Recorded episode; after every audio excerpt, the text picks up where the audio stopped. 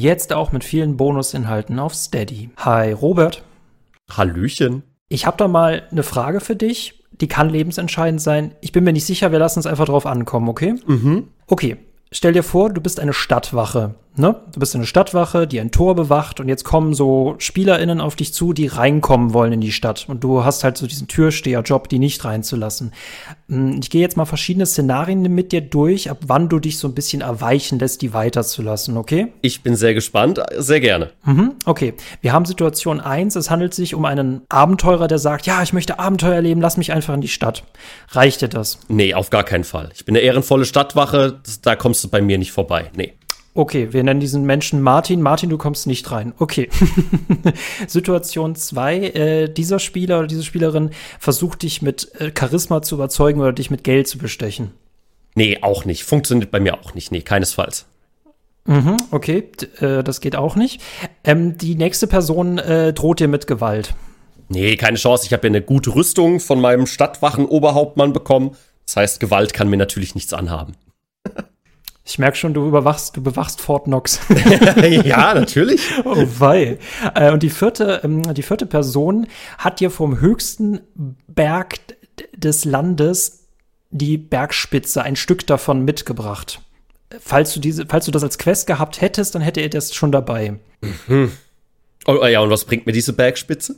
Es ist, es ist halt extrem, sie ist mit extrem schwierigen Quest verbunden. Er musste viele Monster erlegen und er bringt sie dir und reicht sie dir zu Füßen. Nee, auch nicht. Ist kein guter Grund für mich. Nee, kommt auch nicht rein. Entschuldigung. Okay, dann verrate uns doch bitte, welche Person kommt denn bei dir rein? sehr schöne, sehr schöne Folgefrage. Ähm, Sie müsste nicht. Oh, Frosch im Hals. Oh, wo kommt der denn her? Okay, sie müsste dich anscheinend vergiften. Verstehe. Ja, ich, okay. ich sehe schon. Oh, wo kam das denn her? Ich habe extra noch was getrunken hier vor dem Podcast. Ähm, sie müsste natürlich eine, eine Bereicherung sein, der der Stadt helfen würde. Ähm, ich befinde mich ja voraussichtlich im, im, Mittelalter bei dieser Frage.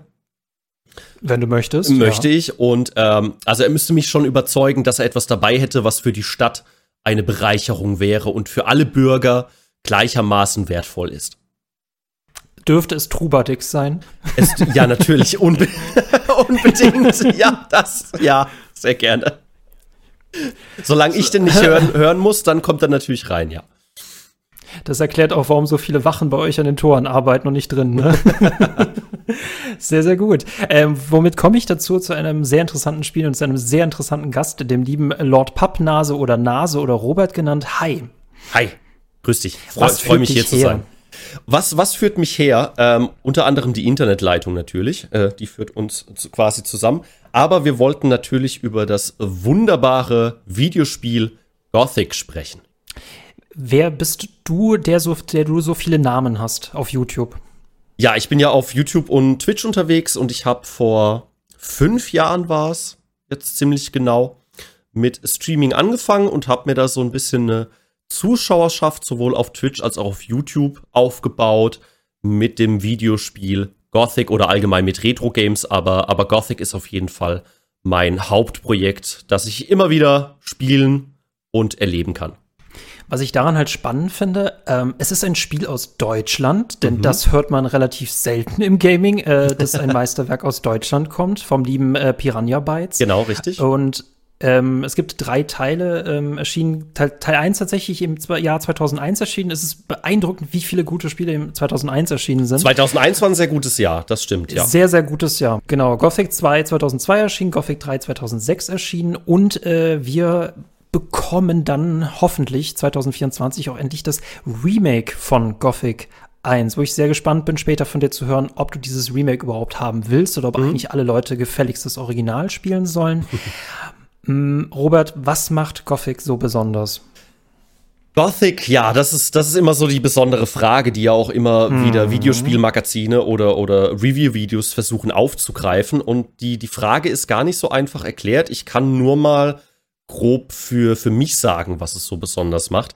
Und zwar, das ist einfach die, einmal die Atmosphäre, die Gothic 1 eine ganz besondere hat und die Spielwelt, beziehungsweise wie die Spielwelt in seinen Mechaniken aufgebaut ist. Ähm, das, sind, das sind zwei ganz besondere Sachen, wo wir, wo wir uns auf jeden Fall im Detail drüber unterhalten können. Jetzt weiß ich nicht, sollen wir zuerst die, die, die Spielwelt und die Spielmechaniken in Angriff nehmen oder mal die, die Atmosphäre an sich? Was ist dir da lieber vom Ablauf her? Das, was dir als erstes in den Sinn kommt, das habe ich oft das Gefühl, ne, wenn ein Spiel so, derartig komplex ist, ist es irgendwie schwierig, da alphabetisch vorzugehen. Es okay. ist einfach so, ne, das, was für dich so am, am der, der, das Wichtigste ist, und dann arbeiten wir uns durch die Sachen. Es gibt da keine richtige Reihenfolge. Okay, dann, dann lass mich mal mit, den, mit, den, äh, mit dem Weltendesign und der Spielmechanik anfangen, weil mir das gerade in, in, den Kopf geschossen ist. Mhm. Das ist so ein bisschen, die, die Spielwelt in Gothic hat verschiedene Regeln wie es ja in Videospielen normalerweise immer so ist, ne? wenn du, wenn du als Charakter irgendwo hinkommst, dann wirst du mit den, mit den Regeln konfrontiert. Zum Beispiel, du kannst äh, nicht, nicht an Stadtwachen unbedingt vorbeilaufen, wäre zum Beispiel eine Regel.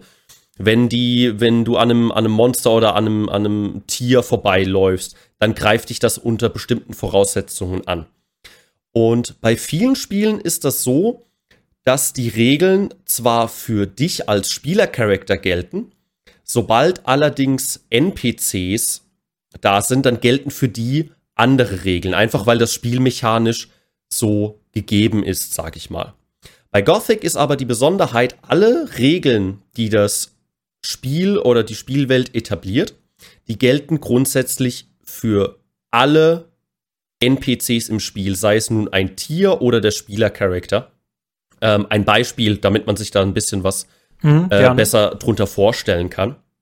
Also zum Beispiel, es gibt einen äh, Feuergolem im Spiel in Gothic 1, der nur mit Eismagie besiegt werden kann. So, in, in normalen Spielen wäre das so, du gehst da als Spielercharakter hin und feuerst da einen Eispfeil drauf und dann stirbt der und das wird einfach abgefragt, feuert Spieler Eispfeil auf Golem, dann stirbt dieser Golem. Ne? So im übertragenen Sinne. Ja. Jetzt ist es aber in Gothic so, dass ähm, wenn zufälligerweise ein Feuerwaran vorbeiläuft, das kann man provozieren und äh, äh, nee, nicht, nicht ein Feuerwaran, ein Eisgolem, mhm. ein Eisgolem da vorbeiläuft an diesem Feuergolem und der Eisgolem den Feuergolem trifft, dann stirbt auch der Feuergolem durch den Eisgolem.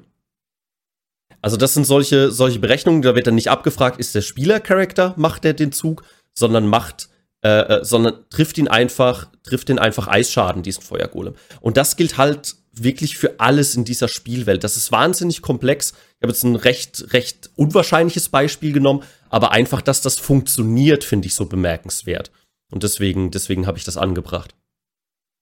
Äh, finde ich total faszinierend, ne? weil das würde einem jetzt nicht ähm, direkt auffallen, wenn man jetzt mal so blind reingeht, ne? Aber äh, dann denkt man darüber nach, in wie vielen Spielen das eigentlich inkonsequent ist. Ne? Ja, genau. Äh, genau, wie viele Experimente sich dadurch ergeben. Ja.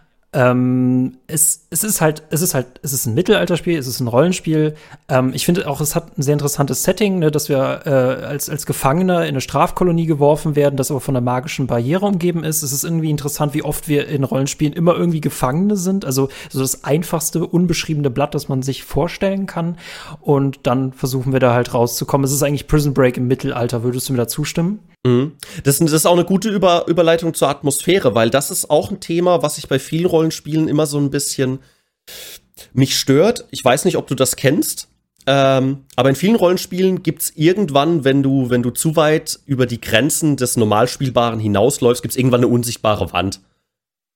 Mhm. Oder, oder ein, ein großes Gebirge, das du nicht erklimmen kannst oder sowas. Viele Rollenspiele machen dann einfach eine Insel, damit sie einen begrenzten Bereich haben. Ist ja auch ein smarter Move, ne? Kannst du sagen, okay, hier ist, hier ist einfach zu Ende und hier kann der Spieler nicht drüber. Ich finde das aber so genial bei Gothic 1, dass sie das mit der magischen Barriere gelöst haben. Dann konnten sie sich einfach auf einen kleinen Bereich konzentrieren, der auch wirklich sehr dicht und sehr atmosphärisch ist, aber halt auch einfach logisch in, in der Story erklären, warum du jetzt nicht weiter raus kannst als bis zu diesem Punkt.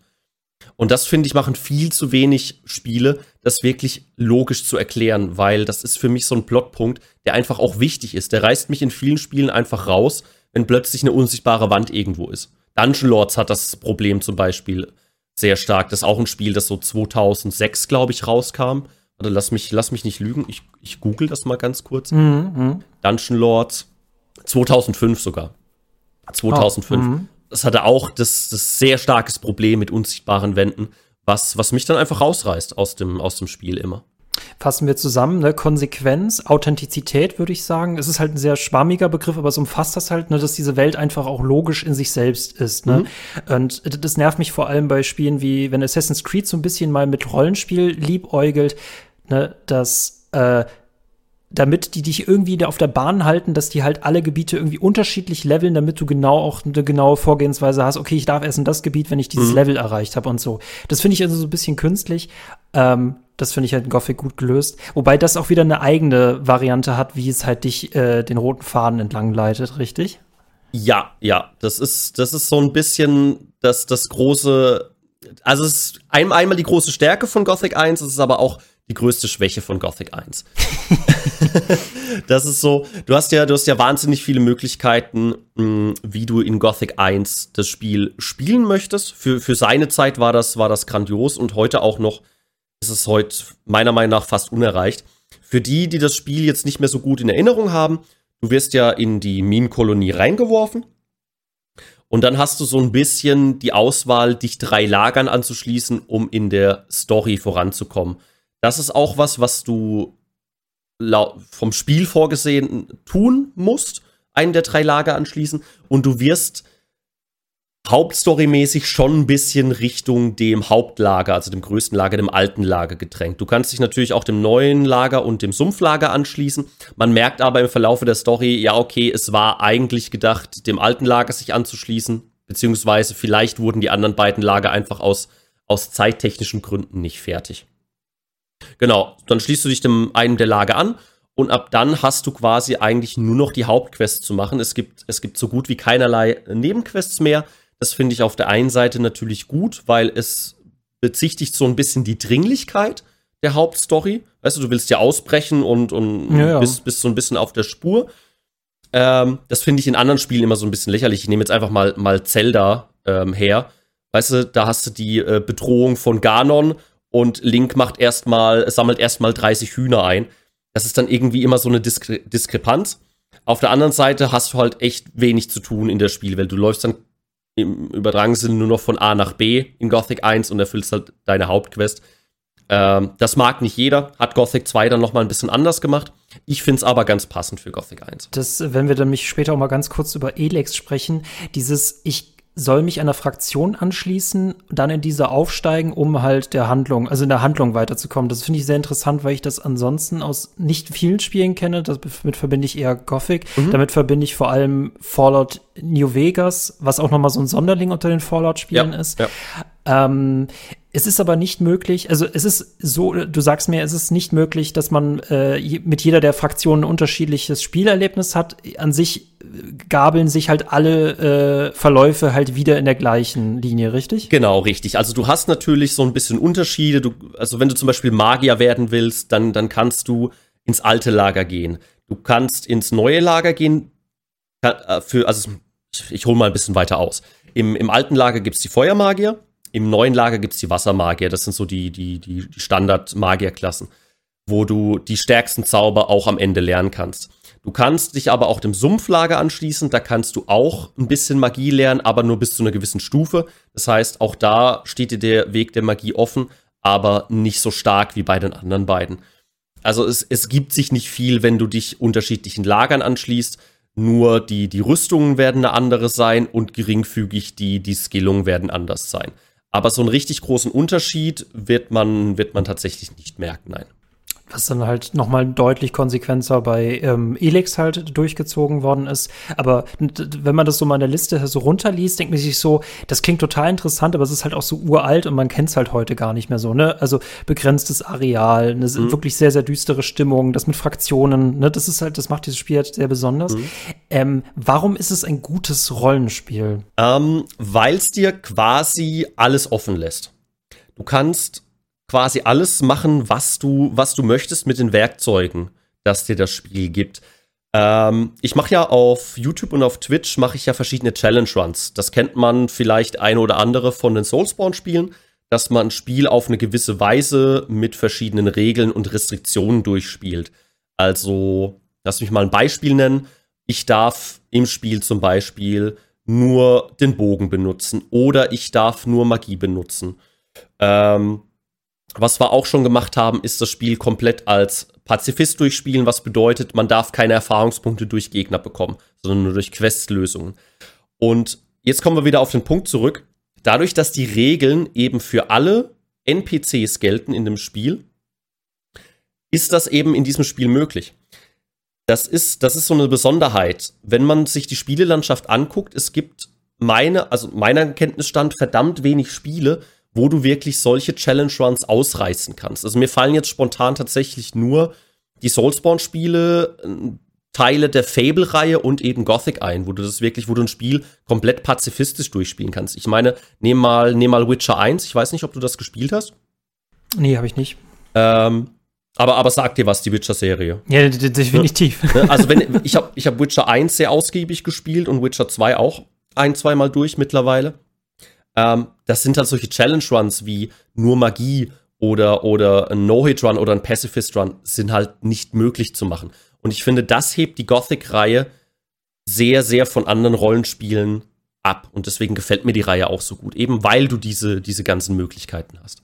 Äh, was wir ja heute erleben, ist tatsächlich ja so ein eine starke Verwässerung dieses RPG-Begriffs, weil alle Spiele haben halt RPG-Elemente und dann fragt man sich, was ist eigentlich noch ein Rollenspiel, wenn es ausreicht, dass man irgendwas skillen kann. Und wenn wir uns halt diese Urväter äh, der, der RPGs zurückerinnern, ist es ja dieses konsequente, ich kann eine Rolle spielen und in der bleiben und ich muss mich halt, also ich kann eine Identität halt annehmen. Und wenn du deine, deine Runs halt machst, ergänzt du halt quasi noch mal zusätzliche Rollen, ne? mhm. den Pazifisten, den es ja gar nicht so als integrierte Rolle gibt. Genau, ja. Ähm, gibt es auch eine, äh, ich töte alle äh, NPCs, Möglichkeit, das Spiel durchzuspielen? Jein, also es gibt einige NPCs in Gothic 1 und 2 äh, ist es der Fall, die unsterblich sind, einfach weil sie questrelevant sind.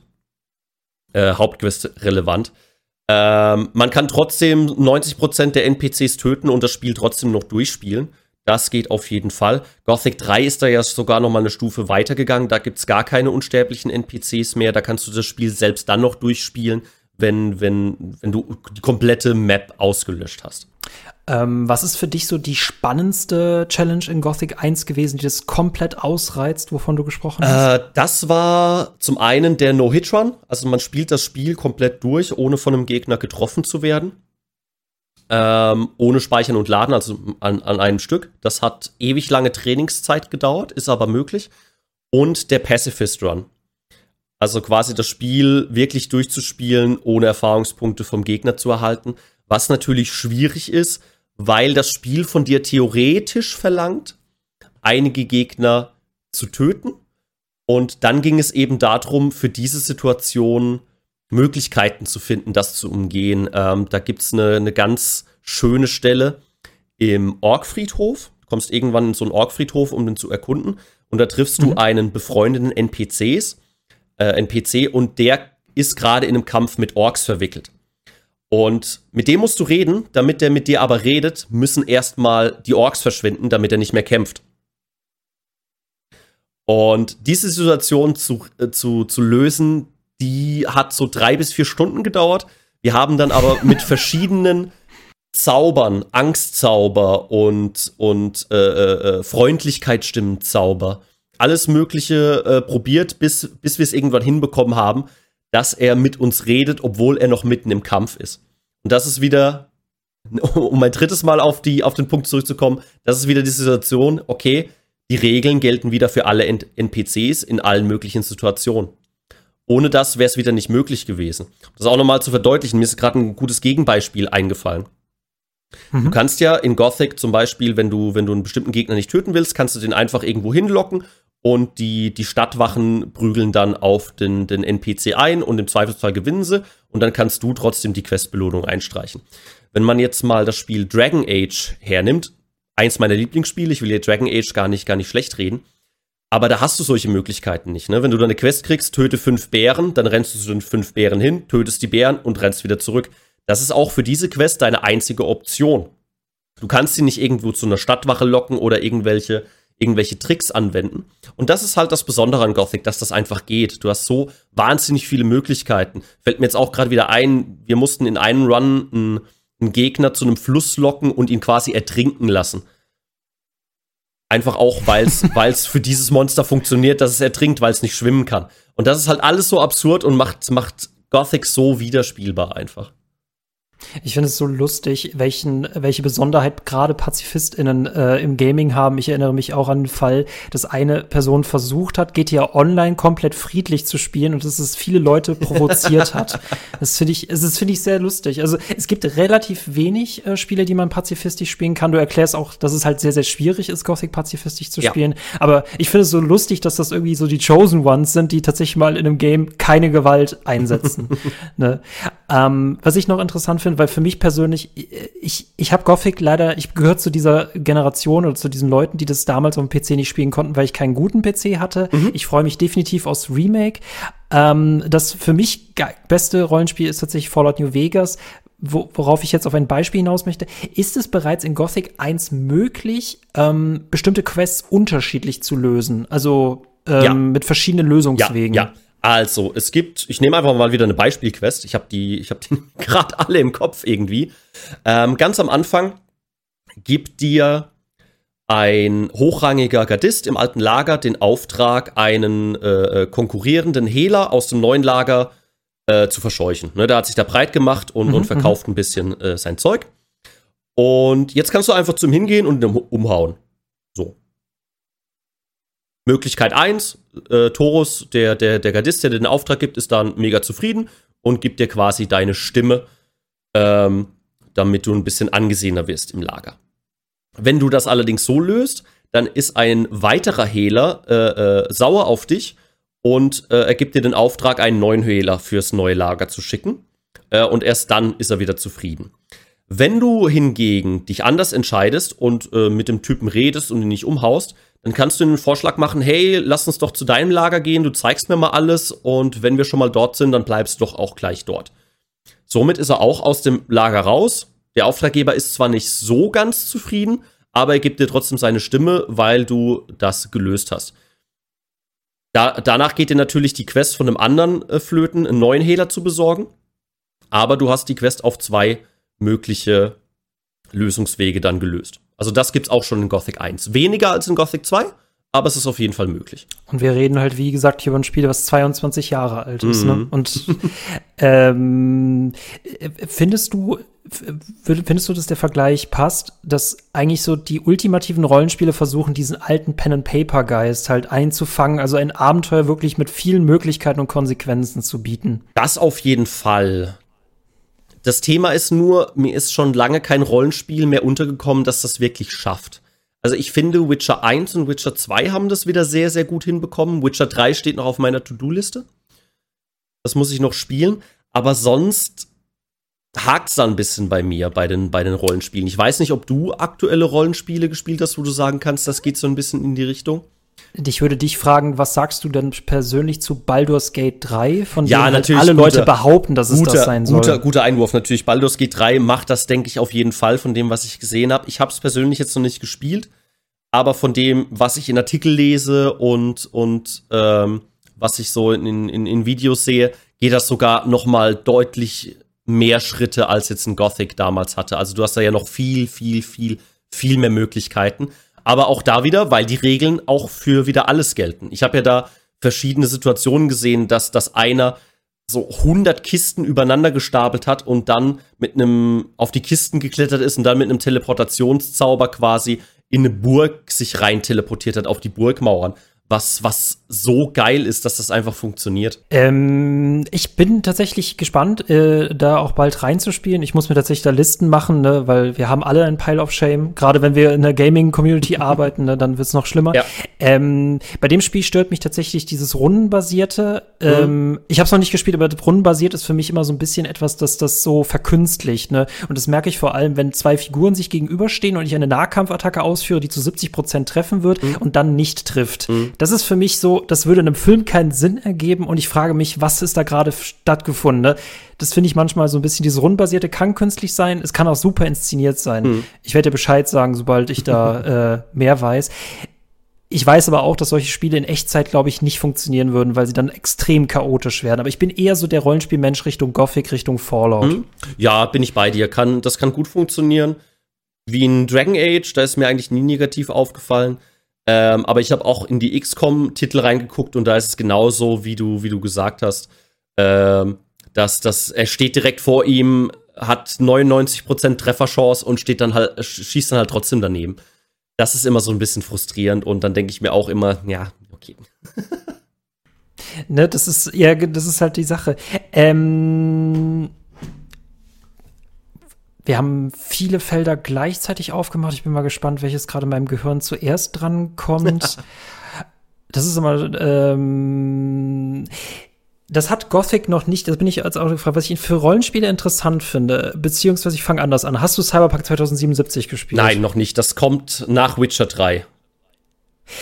Ich finde es interessant, dass du CD Projekt Red so krass ausklammerst, also die modernen Sachen. Äh, ich meine, gut, dann, dann kannst du den, den Hype-Luftburgen kannst du komplett entsagen, ne? Und du kannst es für dich selber genießen. Ja, also, also ein Thema ist natürlich, ich warte bei Spielen immer gern ein paar Monate ab, wenn nicht sogar Jahre weil ich mag's nicht, wenn ich nicht die komplette Edition spielen kann. Wenn ich mir jetzt so Cyberpunk gerade mal als, als äh, Premium-Beispiel äh, raussuchen darf, das war ja bei Release eine absolute Katastrophe. Oh ja. Da hätte ich mich halt geärgert, wenn ich es gleich bei Release gespielt hätte. Und jetzt arbeiten sie ja quasi an Version äh, 2.0 mit dem, mit dem riesen DLC zusammen, dass das Spiel ja komplett umkrempelt und neu aufbaut und sich Sachen ändert. Und dann bin ich eher der Typ Mensch, ich warte auf die finale Edition und genieße dann die, als statt immer wieder ins Spiel reinzugucken, wenn ein DLC oder ein Update reinkommt. Aber äh, die Frage, hast du, weil du wusstest, dass zum Release Cyberpunk, dass die noch ein DLC ankündigen, hast du deswegen dazu entschieden, du wartest zwei Jahre? Nee, ich warte generell bei, bei so großen okay. Titeln, wo ich, wo ich absehen kann, da kommen DLCs. Also das war auch einer der Hauptgründe bei Witcher und weil ich die Vorgänger alle durchspielen wollte. Aber das ist generell so es gibt sehr, sehr wenig Spiele, wo ich sage, ich spiele es bei Release. Resident Evil 4 Remake war so eins bei Release, weil da wusste ich, okay, das ist einfach ein Remake vom Original, da kommt jetzt nicht mehr viel dazu. Das, das kann ich durchspielen. Oder, ähm, was habe ich noch bei, bei Release gespielt? Das Dead Space Remake das ist ein schlechtes Beispiel, weil es, weil es alle Remakes sind. aber. Nee, nee, passt ja genau da rein, ne? Dann kannst du ja damit argumentieren, da kommt ja nichts dazu. Genau, da kann ich abschätzen. Aber wenn ich schon weiß, okay, da ist noch was geplant, da sind noch Add-ons geplant, dann warte ich lieber auf die Vollversion, um das komplette Ergebnis zu haben. Weil viele, viele DLCs oder viele Erweiterungen erwarten von dir oder gehen davon aus, dass du vielleicht noch mal neu anfängst. Und da fehlt mir als, als äh, Content Creator einfach die Zeit, das Spiel noch mal zu spielen, wenn dann was rauskommt und dann noch mal und dann noch mal. Und dann warte ich lieber auf das Komplettpaket. Dann habe ich auch weniger Scherereien mit Bugs und, und Abstürzen. Das ist mir sowieso doppelt recht. Es ist die erfrischendste und eisernste Perspektive, die ich jemals dazu gehört habe.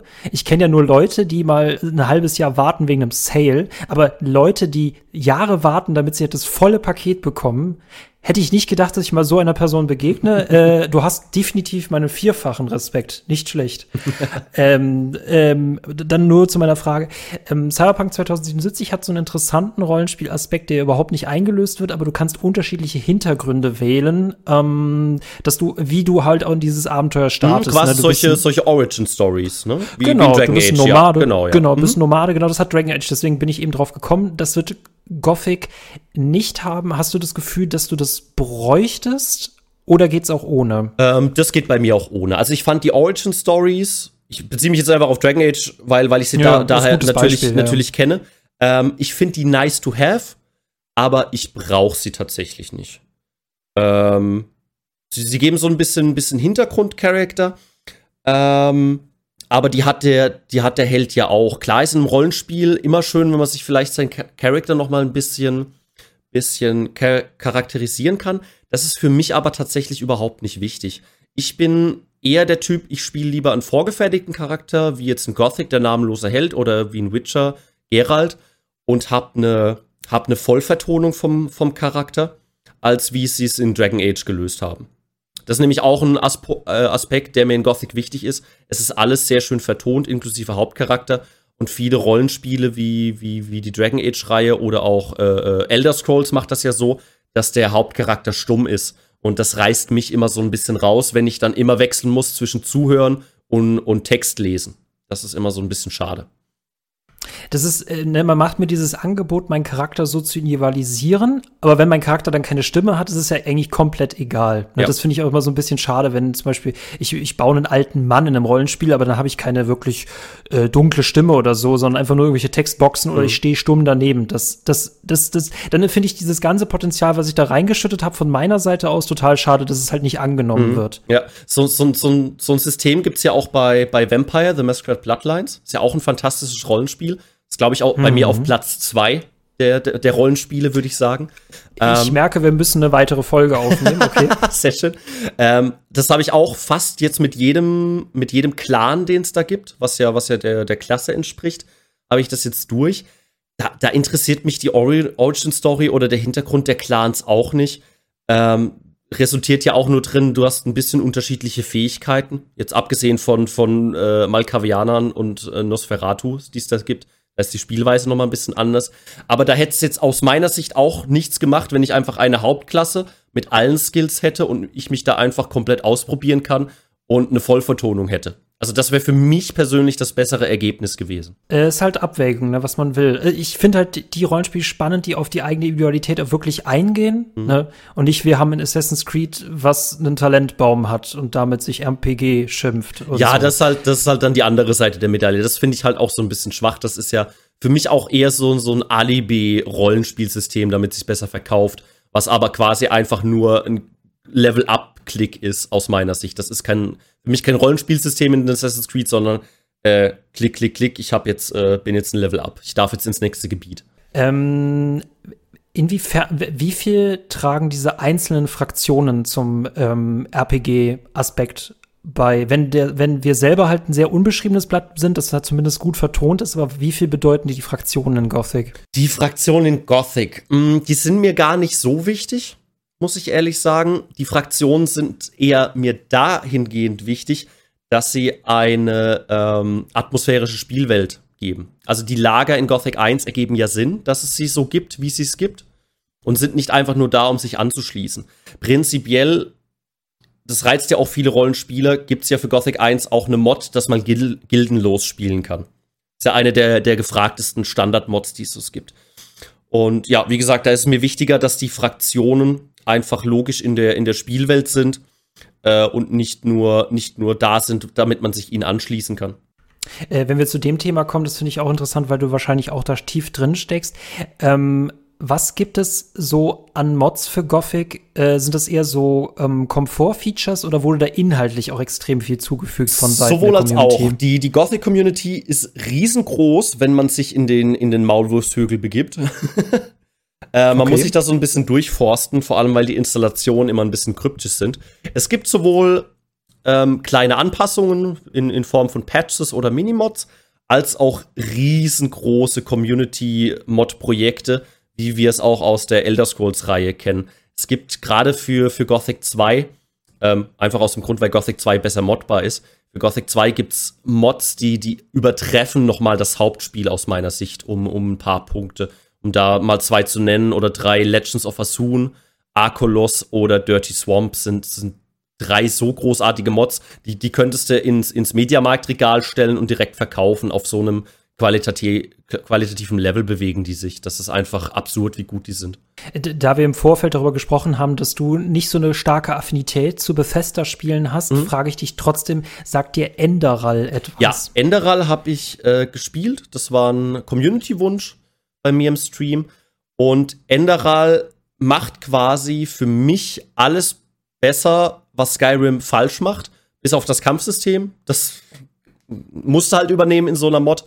Ähm, aber Enderal ist quasi so ein gutes Spiel für mich. Also als Allein Alleinspiel ist es eins meiner Highlights gewesen, was ich jemals gespielt habe, storymäßig. Ähm, Weil es halt eben diese, diese, diese Probleme, die die, die Elder Scrolls-Spiele aus meiner Sicht haben, äh, äh, weg, weg, wegentwickelt. So jetzt als, als Beispiel seien es die mitlevelnden Gegnern. Die gibt es ja so in Enderal nicht. Die, die haben alle ihr festgesetztes Level, beziehungsweise so eine, so eine kleine Level-Range, in der sie sich bewegen. Und ähm, es ist einfach fantastisch. Die Story, die Vertonung, die ist ja auf professionellem AAA-Niveau. Das ist, das ist so absurd, diese Mod. Ich musste nur gerade dran denken, weil du davon von Mods gesprochen hast, die besser mhm. als das Hauptspiel sind. Und dann muss ich natürlich an Enderal ja. denken, wenn es um Skyrim oder The Elder Scrolls Mega gut. geht. Ne? Nur halt das Kampfsystem. Ich habe ich hab die Mod angefangen und habe Nahkämpfer spielen wollen und habe nach einer Stunde oder so abgebrochen, habe gesagt, vergiss es, ich, ich spiele Magier. Da, da kann, da, das ist zwar auch nicht so spannend, aber nicht so unspannend wie der Linksklick-Nahkämpfer. Wenn wir so ein bisschen gerade ja quasi so wie zwei Hexer um einen Kessel herumstehen und fragen, was sind die besten Zutaten für ein Rollenspiel, Atmosphäre, logische, authentische Welt, konsequente Regeln, Konsequenzen, Entscheidungen, ist natürlich jetzt auch die Zutat haben wir jetzt immer am Rande erwähnt, das ist nämlich die Geschichte. Ähm, jetzt mal unabhängig von der Atmosphäre, was macht für dich die Story von Gothic 1 so stark? Und du kannst mir gleichzeitig sagen, ob wir jetzt einen Spoiler-Part brauchen oder ob wir den vermeiden können. Ah, gut, bei einem 22 Jahre alten Spiel weiß ich nicht, ob wir einen Spoiler-Part brauchen, aber, okay, aber pack ja. ihn mal davor, wenn es sicher nein, ist. Nein, nein, du berufst dich auf den Gamer-Knigge. Alles, was älter als 10 Jahre ist, darf man spoilern. Ja. Okay, meinetwegen. Ja. Also, ich sag's mal so. Die Story von Gothic 1 ist jetzt nicht die beste. Und da ist ganz wichtig, ich unterscheide zwischen der, der Story, wie sie erzählt wird, und der Lore, die im Hintergrund so ein bisschen werkelt. Also die, mhm. die, die, die, die Lore in Gothic 1 ist meiner Meinung nach fantastisch, weil sie nicht dieses High-Fantasy-Klischee hat, sondern eine komplett eigene Mythologie hat, die sie leider in Gothic 2 ziemlich aufbrechen. Es gibt wahnsinnig viele Logiklöcher zwischen Gothic 1 und 2, wenn man sich das anguckt. Aber Gothic 1 hat eine komplett eigene Lore mit, mit Geschichten und Stories, die ich so in einem Fantasy-Spiel auch noch nie gesehen habe. Ähm, deswegen ist das, ist das aus meiner Sicht super, auch wie sich die Spielwelt entwickelt hat. Wie die Geschichte erzählt wird, ist in Gothic 1 leider so ein bisschen. Ja, man merkt halt, denen hat die Zeit gefehlt. Es ist ein bisschen, bisschen sehr dünn, ein bisschen sehr seicht. Es ist äh, quasi oberflächlich, renn mal dahin, hol mir das, renn mal dahin, hol mir das, renn mal dahin, hol mir das. Gerade in den späteren Kapiteln. Das ist ein bisschen, ein bisschen schade, aber es wird halt sehr schön mit, der, mit den Background-Informationen erzählt. Das ist so ein bisschen die Zwiespältig Zwiespältigkeit von, von Gothic 1. Umgekehrt, meiner Meinung nach, macht's Gothic 2. Da ist die Hintergrundlore sehr langweilig, aber die Geschichte wird besser erzählt. Das ist genau umgekehrt.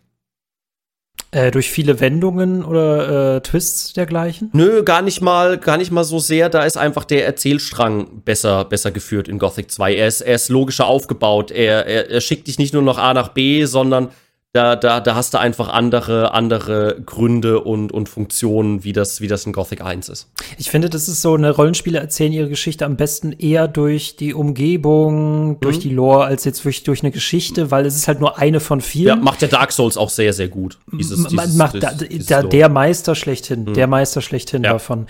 Ähm, für mich persönlich hat Skyrim trotzdem einen hohen Stellenwert. Es wird daran liegen, weil es einfach mein erstes Rollenspiel ist. Äh, ähm, und ich finde trotzdem, dieses Spiel arbeitet auch so viel besser als irgendein Ubisoft-Spiel, weil es eben auch eine sehr interessante Lore hat und ich durch die Lore in diese Welt reingesogen werde, dass ich einem Wirt zuhöre, der irgendwas erwähnt, dass irgendjemand nebenan irgendwas hat oder ich treffe auf irgendeine Art von mhm. Überfall, der aber auch einen Hintergrund hat. Also es kommt, ich werde permanent mit Sachen beworfen, die wiederum einen Hintergrund hat und dann möchte ich die Hintergründe erfahren, mhm. anstatt dass die Geschichte sich mir halt permanent ne, in den Kopf halt äh, reinhämmert. Mhm. Finde ich die elegantere Variante. Mhm. Verstehe, ja. Genau, hast du genauso auch beschrieben, ne, dass für dich auch äh, eher Atmosphäre und Lore wichtiger sind, als das jetzt. Also, ne, wenn die Geschichte nicht gut ist, dann mach's wenigstens mit der Atmo und der Lore. Hm, genau, ja. ja. Eben, so macht's ja Dark Souls. Dark Souls hat ja quasi auch überhaupt keine, keine Geschichte an sich. Da, da kommst du an, sagt dir einer, finde, finde zwei Glocken, äh, viel Spaß. Das hat ja in dem Sicht auch keine, kein, keine Geschichtserzählung, sondern erzählt alles durch, durch, die, durch die Lore. Aber die musst du dir halt auch erarbeiten. Passt aber besser zum Gaming, ne? weil wir hier explorativ rangehen können. Wir müssen erkunden. Im Film würde das nicht funktionieren. Mhm. Ne? Der, Im Film hast du ein Schienensystem, äh, in einem Videospiel kann man auch erkunden. Ja. Ähm, wie persönlich stehst du dann, ähm, nachdem Gothic 3 ein unschönes Ende gefunden hat ähm, und sie dann mit ähm, Elex weitergemacht haben, ist Elex ein würdiger Nachfolger von Gothic? Ja, also äh, zwei Sachen hier. Dazwischen kam ja noch Risen, die Risen-Serie vom ja. Entwickler. Ja. Ähm, erwähne ich, weil im Nachzug kann ich sagen, ich habe weder Elex 1 noch Elex 2 gespielt. Liegt es an den DLCs, auf die du noch wartest? Äh, ich glaube, da kommt nichts mehr. Nee. Ähm, da liegt es tatsächlich dran, mich spricht das Szenario nicht an von Elex 1 und 2. Dieses postapokalyptische Szenario, wo ja die, die, die futuristische Welt zerstört ist und jetzt alles wieder so ein bisschen äh, so, so Science Fiction mit Mittelalter so ein bisschen, das ist so gar nicht mein Szenario. Ich mag zum Beispiel auch Fallout nicht so gerne. Ähm, mhm. Da komme ich einfach nicht rein. Wobei ich, man muss dazu sagen, ich habe in Fallout 3, 4, 500 Stunden. Also ich habe schon sehr exzessiv gespielt, aber ich habe Aber einfach, du kommst nicht rein, okay. Ja, ich komme nee, ich, ich, ich komme, das war zu einer Zeit, wo ich einfach random Zeug gespielt habe und nebenbei eine Serie geguckt habe. Ich weiß nicht, ob man das so zählen kann, aber ich habe einfach gemerkt, das ist absolut nicht mein Szenario, wo ich mich wohlfühle. Dann frage ich anders, ist Risen ein würdiger Nachfolger gewesen? Risen 1 definitiv. Risen 1 hat sehr, sehr viele Qualitäten ähm, die Gothic 2 und Gothic 3 so ein bisschen vermischen. Es ist ähm, für viele Leute in der Community ja auch das, das wahre Gothic 3. Uh. Ähm, es nimmt gegen Ende ein bisschen stark ab, weil du in Kap ab Kapitel 3, 4 quasi nur noch in Untergrundtempeln unterwegs bist und Artefakte suchst. Aber ich mag Risen 1 sehr gerne. Ich mag die Atmosphäre, dieses mediterrane Setting. Ähm, ich, mag, ich mag auch die, die Charaktere dort, auch wenn sie alle komplett blass und belanglos sind. Ich kann mich, ich kann mich, ich habe Risen 1 so oft durchgespielt, aber ich kann mich, glaube ich, an maximal drei Charaktere beim Namen erinnern und weiß vielleicht zwei, drei Quests aus dem Kopf. Ähm, weil die Quests alles so egal sind, aber die, die Atmosphäre der Spielwelt zieht mich einfach jedes Mal rein. Ähm, da sind wir uns recht ähnlich, weil, also Atmosphäre ist für mich tatsächlich auch irgendwie das Allerwichtigste. Ich weiß nicht, wie es dabei ist, aber ich kann sogar Spielern, Spiele mit sehr großen Fehlern verzeihen, wenn sie eine großartige Atmosphäre haben. Mhm. Ne? So ist es halt einfach. Äh, Finde ich interessant, dass du Edix da ausblendest, trotz, obwohl da schon alle DLCs erschienen sind, hat mich aber auch nie so angesprochen und da wurde halt auch stark kritisiert. Edix 1 hatte ein furchtbares Kampfsystem und sie sagten mhm. auch schon zu Edix 2 sofort, wir haben unser Kampfsystem angepasst, es ist jetzt besser.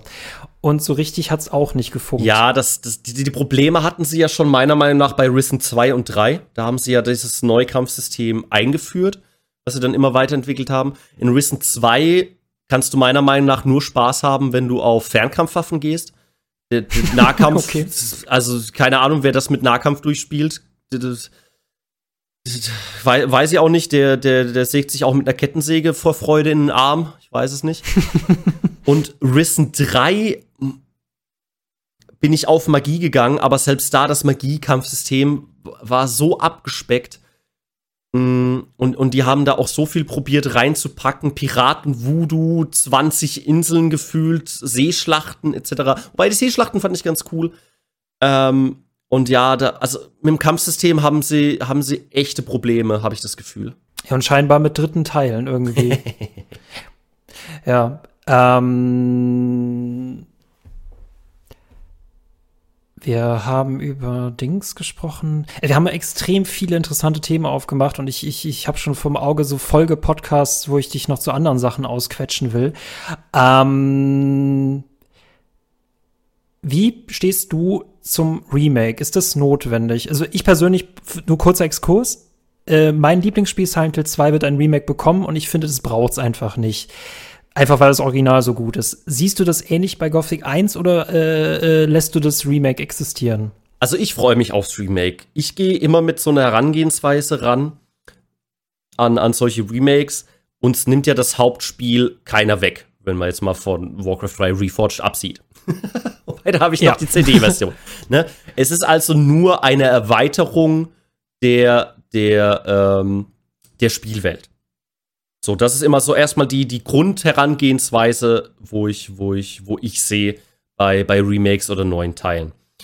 Ähm, so ging es mir auch beim, beim Dead Space Remake. Ich war riesiger Fan vom Original. Ich fand das Remake aber noch mal einen Ticken besser.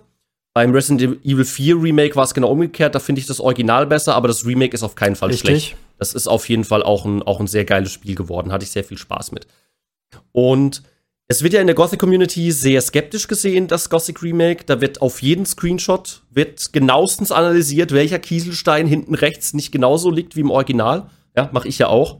Ich mache auch so Trailer-Analysen vom Remake. Ähm, aber für mich, ich, ich, ich finde es gut. Ich fand auch damals den Playable Teaser in Ordnung, der ja in der Gothic-Community komplett verschrien ist. Ähm, fand ich auch schön, weil es einfach mal ein anderer Blickwinkel war auf, auf die Spielwelt von Gothic 1.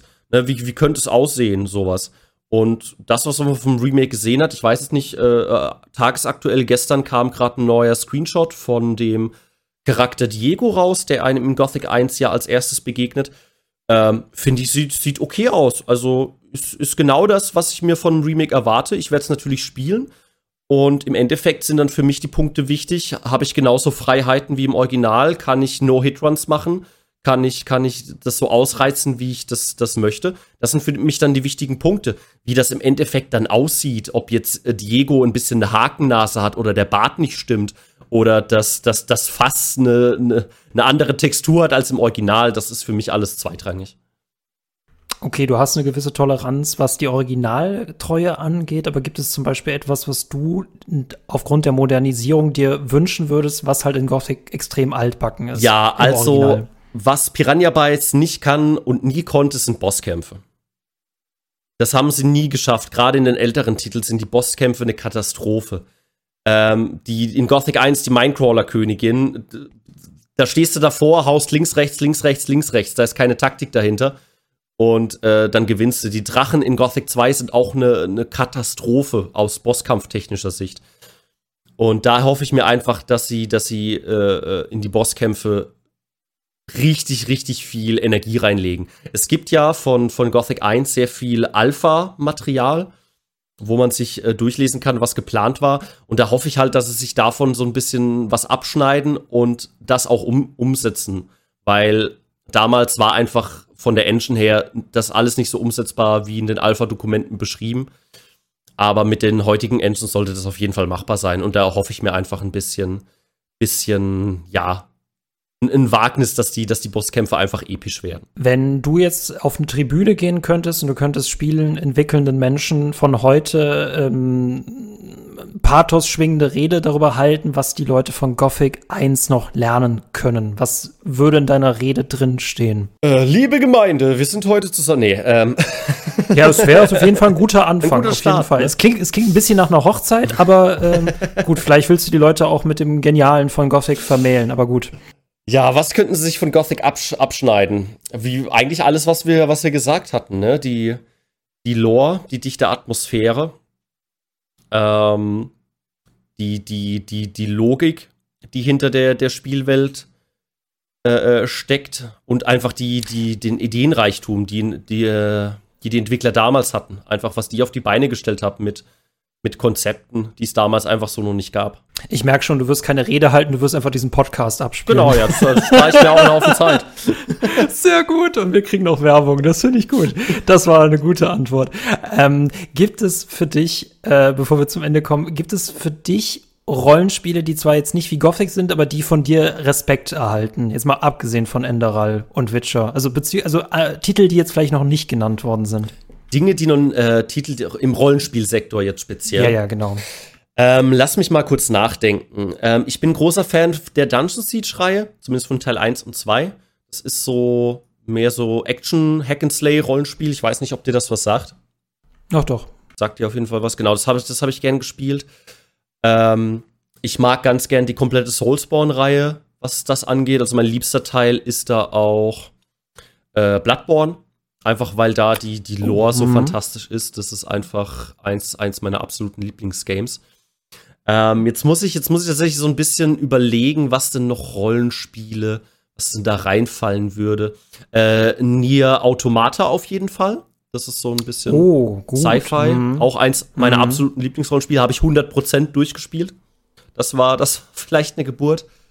Ähm, die, die Fable-Reihe mag ich sehr gern. Mein, mein Favorite ist, ist der zweite Teil, auch wenn viele den ersten Teil favorisieren, aber in Fable 2 hat man so eine schön melancholische Atmosphäre. Ich finde, Fable hole ich tatsächlich gerade über den Game Pass nach und es ist das einzige Spiel, was ich kenne, was so ein richtig Tim Burton ja, ja, das, Charme das geht hat. so ein bisschen, gerade der erste ah. Teil geht in die Richtung, ja. Dann natürlich, ähm, wenn man so in den, in den, in den Monster-Sammelbereich geht, das wird jetzt wahrscheinlich den wenigsten was sagen, ist das PlayStation 1-Spiel Jade Cocoon. Sagt mir tatsächlich was, aber das liegt auch daran, dass ich in dem Bereich einfach arbeite. Ja, das ist so, also stellt euch einfach Pokémon vor, nur mit einem ähm, Studio Ghibli Artstyle. Das liegt auch daran, weil die damit äh, beteiligt dran waren. Und zusätzlich, dass du Monster, wenn du sie trainierst, werden sie größer pro Level und du kannst sie unendlich oft fusionieren. Was für die Zeit absurd ist, das war irgendwie in den 90ern Jahren. Super Spiel, kann ich nur empfehlen. Wie ähm, stehst du persönlich zu Deus Ex? Mm, ist auch wieder so futuristic, bin ich auch noch nicht reingekommen. Ist auch noch nicht, auch noch nicht auf, auf, meiner, auf meinem Radar gelandet, dass ich da mal Bock drauf, drauf hätte. Da wir beide ja Freunde von Atmosphäre sind, würde ich dir da auch definitiv Human Revolution und Mankind mhm. Divided ans Herz legen und es werden auch keine DLCs mehr dazu mhm. kommen. Ja, kennen, kennen, kennen tue ich sie natürlich, aber so, so der Funke, dass ich darauf Lust habe, ist noch nicht übergesprungen. Und ein, ein weiteres Spiel, das vielleicht noch Erwähnung finden würde, wobei man sich da natürlich streiten kann, ob das jetzt ein Rollenspiel oder eher ein Mittelalter-Ego-Shooter ist, ist Dark Messiah of Might and Magic. Das ist auch eins meiner absoluten Lieblingsspiele. Oh. Ich finde es immer sehr schön, wenn Arcane-Spiele hier genannt werden. Äh, ich weiß nicht, ob Deathloop was für dich wäre. Es ist mein überhaupt kein Rollenspiel, aber das war zumindest eines meiner großen Highlights von ihnen. Selbst wenn ich da sehr viel dran kritisieren kann, aber ich mag einfach Zeitschleifen und James Bond und Quentin Tarantino. Mhm. Ich mag solche totalen krassen Crossovers. Mhm. Ja, kenne ich auf jeden Fall, ja. Arcane, man kann dir einfach nicht böse sein, selbst wenn du mit Red Fail absolut äh, gefailt ja, das hast. War so Eieiei. Vampire, Vampire, sie sind es schuld. ähm, was ist so, äh, denn äh, gut, bis 24 ist jetzt definitiv noch ein bisschen Zeit. Ähm, was ist bei dir jetzt so demnächst noch auf dem Kanal geplant bei dir? Ähm, auf Twitch äh, steht jetzt erstmal mein fünfjähriges Jubiläum an. Habe ich jetzt erstmal ein bisschen, ein bisschen Projekte vor.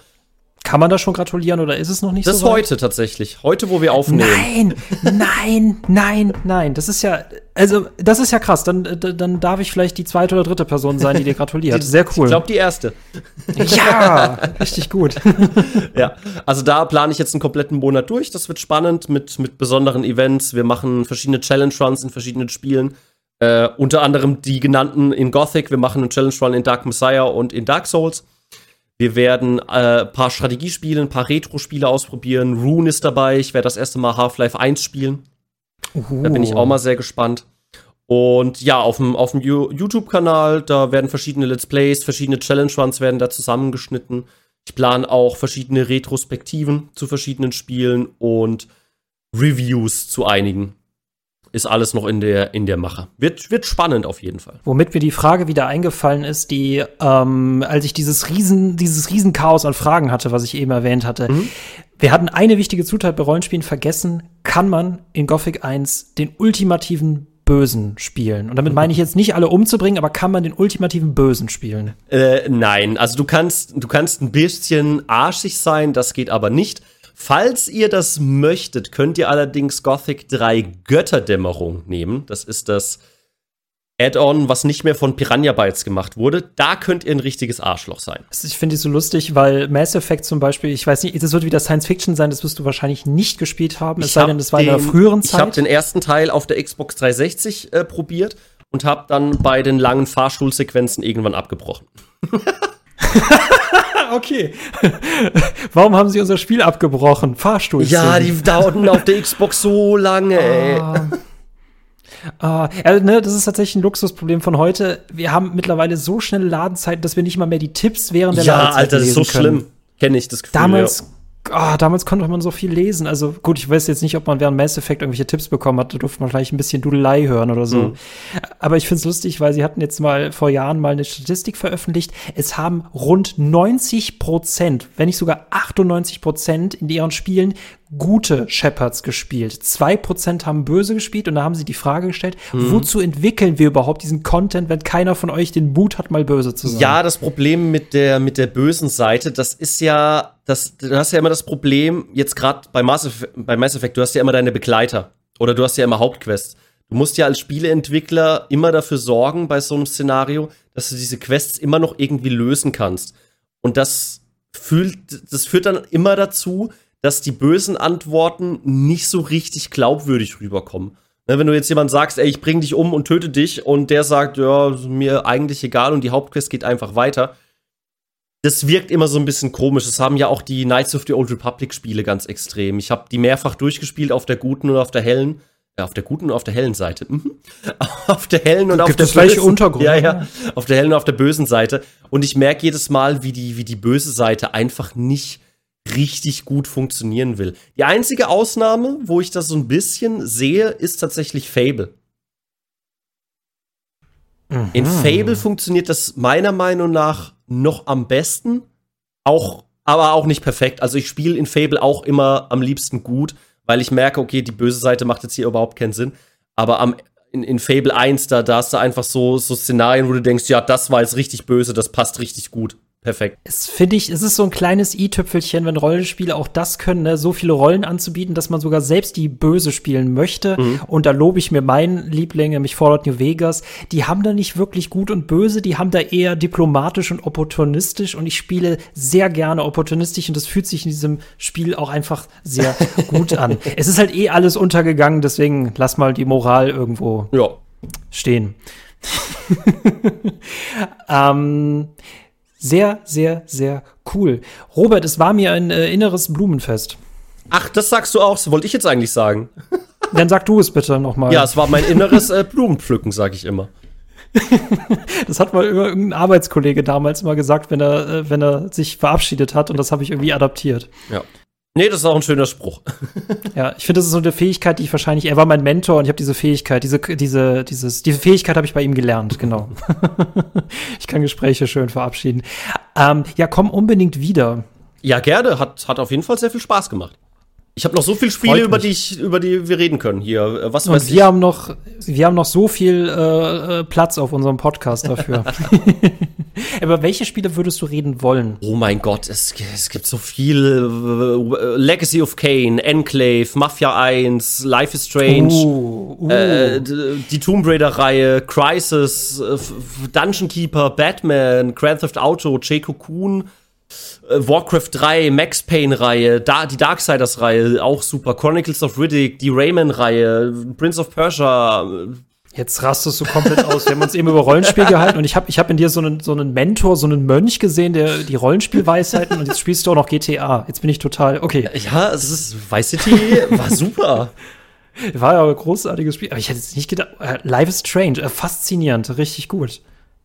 Das, das fühlt sich gerade so ein bisschen wie diese Szene nach dem Abspann ab, an, an, auf die man noch wartet, weißt du? Post-Credit-Szene, ja. Genau, und Robert offenbart sich als, ja, eigentlich spiele ich doch irgendwie alles. Ja, mache ich auch eigentlich.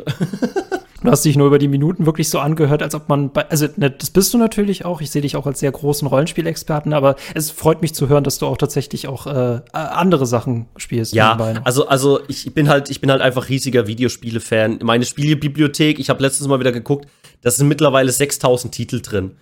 Also, ich habe nicht alle gespielt und schon gar nicht alle durchgespielt, aber ich weiß von jedem Titel, den ich in meiner Bibliothek habe, was es ist. Also ich, ich weiß zumindest darüber Bescheid. Alles klar. In diesem Sinne, Leute, danke, danke, danke, dass ihr dabei wart. Äh, wenn ihr diesen Podcast auf YouTube, äh, auf euren Podcast-App eures Vertrauens hört, dann denkt mal darüber nach, zu kommentieren, zu liken, ähm, äh, was hinzuschreiben. Wie, wie steht ihr zu Gothic? War Gothic die Offenbarung oder wartet ihr auf noch ein anderes Rollenspiel? Äh, genauso könnt ihr uns auch auf Discord besuchen, Link in der Videobeschreibung. Und wenn wir sowieso schon mal dabei sind, dann äh, schaut doch mal bitte bei Steady vorbei. Da haben wir noch sehr, sehr viele coole Bonusinhalte für euch. Für Minimum 5 Euro pro Monat geht es los. Und damit bleibt mir nur, ja, möge der Kuchen mit euch sein. Ciao. Ciao.